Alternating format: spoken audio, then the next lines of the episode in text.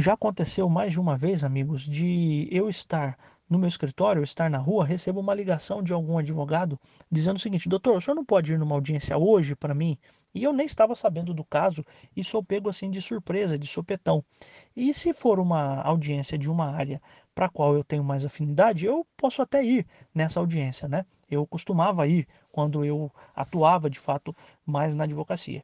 E aí o que acontece? Uh, tem algumas preocupações que a gente precisa ter. A primeira delas é de chegar na audiência, né, chegar lá no fórum, em primeiro lugar, procurar o cliente, explicar isso para o cliente. Olha, eu, eu estou aqui porque o doutor fulano de tal, ou a doutora fulano de tal pediram para que eu estivesse aqui, ele teve um problema, depois vocês vão conversar, e ele pediu para eu estar aqui na audiência. E eu vou pedir como advogado para remarcar essa audiência. Né? Mas se o juiz não quiser remarcar, eu vou pedir para que a gente possa conversar fora da sala de audiência sobre o caso. E aí veja, uh, o, o, primeiro ponto, portanto, quando você entra nessa sala de audiência substituindo alguém assim de sopetão, você vai pedir ao juiz para que conste o seu nome na ata como advogado daquela pessoa e pede um prazo para que seja juntado um subestabelecimento, se for o caso. Mas veja, existem magistrados que nem pedem esse esse subestabelecimento, porque se você está ali com o seu cliente, é o que se chama de uh, procuração apudiacta, é uma procuração específica colocada na própria ata da audiência, né? Então, não há necessidade nem de assinar nenhuma procuração. Se você chega na audiência uh, como advogado acompanhando uma pessoa, presume-se que você é o advogado daquela pessoa. Obviamente que dali você não presume poderes especiais para confessar, para transigir, nem nada disso, mas você está ali presumidamente como advogado da pessoa. Então, o que você faz? Você pede ao juiz, explica ao juiz, excelência, eu estou aqui substituindo o doutor fulano de tal, doutora fulano de tal, a pessoa teve um problema, não pôde comparecer, então eu vou pedir que vossa excelência redesigne essa audiência, que eu acho que fica melhor para que a questão seja melhor resolvida. Muitos juízes, a maior parte deles, aceitam esse pedido de redesignação, mas pode ser, numa situação como essa, que também o juiz ah, insista na na, na audiência. Então o juiz pode dizer, doutor, é, eu não vejo motivo para redesignar e eu vou continuar com a audiência. Para mim, o que precisa é ter um advogado aqui. Se tem um advogado aqui, eu vou prosseguir com a audiência e problema da pessoa, ela que se resolva com o advogado dela depois. Se isso acontecer, uma coisa que você pode fazer, que é obviamente é um, um, ato, não vou dizer de rebeldia, mas um ato ousado, mas você pode dizer o seguinte: então tudo bem, Excelência, eu estou agora renunciando ao mandato. Porque o Código de Processo Civil diz que quando você renuncia ao mandato, há necessidade de a parte constituir um outro advogado num prazo maior. Então é possível que você, se o juiz insistir nessa audiência, o que, que você faz? Você simplesmente renuncia ao mandato. Excelência, eu estou aqui então pedindo a palavra pela ordem e eu estou expressamente aqui renunciando ao, manda ao mandato que acabou de ser é, conferido a mim e eu estou me retirando da sala e vou embora. Entendeu? Então essa é uma possibilidade também.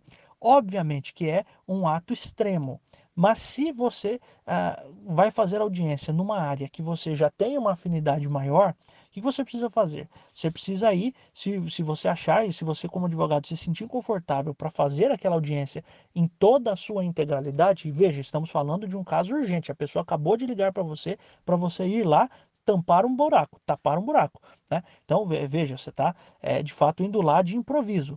Se isso realmente acontecer, se você se sentir confortável, você pede ao juiz para que você saia da sala por 5 a 10 minutos para que você possa conversar com o seu cliente. E aí você ouve o seu cliente, vê o que, que essa pessoa tem a dizer, vê se de fato é possível que você faça a defesa, né? e, e se isso for possível, você faz a audiência normalmente.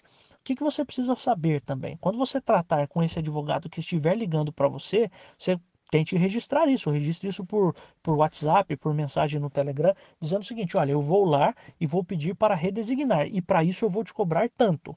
Se o juiz prosseguir com a audiência, você vai ter que me pagar tanto, tudo bem? Ah, tudo bem. Então veja, é também uma há também essa necessidade de você como advogado que está indo lá substituir um outro colega numa situação de urgência, de você ter essa tratativa muito bem estabelecida com a pessoa que pediu para você fazer isso. Deixe isso por escrito. Então, mande uma mensagem no WhatsApp, por SMS, por Telegram, seja lá como for, você pede para que a pessoa é, coloque expressamente que ela concorda que você ah, se for lá só para não perder aquela audiência e pedir para redesignar, vou cobrar tanto. Exemplo, 200 reais, 300 reais, supondo, né? Mas se for para fazer a audiência completa, o doutor vai ter que me pagar 2 mil reais, 500 reais, mil reais, 800 reais, seja lá quanto você costuma cobrar, tá? Então isso é importante também. Então, só re recapitulando, se a pessoa pedir para você ir, vá somente numa audiência de uma área de sua afinidade de atuação. É a primeira coisa. Por quê? Você vai chegar lá, vai pedir para redesignar. Se redesignar, ok. Se o juiz não redesignar, você pode ir para a situação extrema de renunciar ao mandato, ou se você se sentir, uh, se você sentir que é o caso de você fazer audiência, você pede para sair da, da sala, conversar com seu, com seu cliente. Se for uma audiência civil ou trabalhista, você até diz ao juiz, excelência, olha, pode ser até que a gente tenha aqui um acordo, queria conversar aqui com o meu cliente fora da, da, da sala de audiência para a gente ver se tem alguma proposta de acordo. O juiz com certeza vai deixar você sair tá? Então, são essas as possibilidades de você quando de, de você agir quando você for pego aí de sopetão, né? Então a pessoa pega você de sopetão, você às vezes no começo principalmente, e nem, nem só no começo, a gente precisa trabalhar mesmo, né? E se for principalmente numa área de atuação, tá ótimo. Então a pessoa ligou para você, doutor, pode ir numa audiência hoje para fazer tal coisa? Ah, não posso sim. E aí, óbvio, né? Se você estiver fora do escritório, mas já foi para o fórum, tente ver esse processo. Se você não conseguir ver o processo, de fato faça isso. Peça ao magistrado para conversar com o seu cliente e aí, obviamente, você é que tem a, a decisão.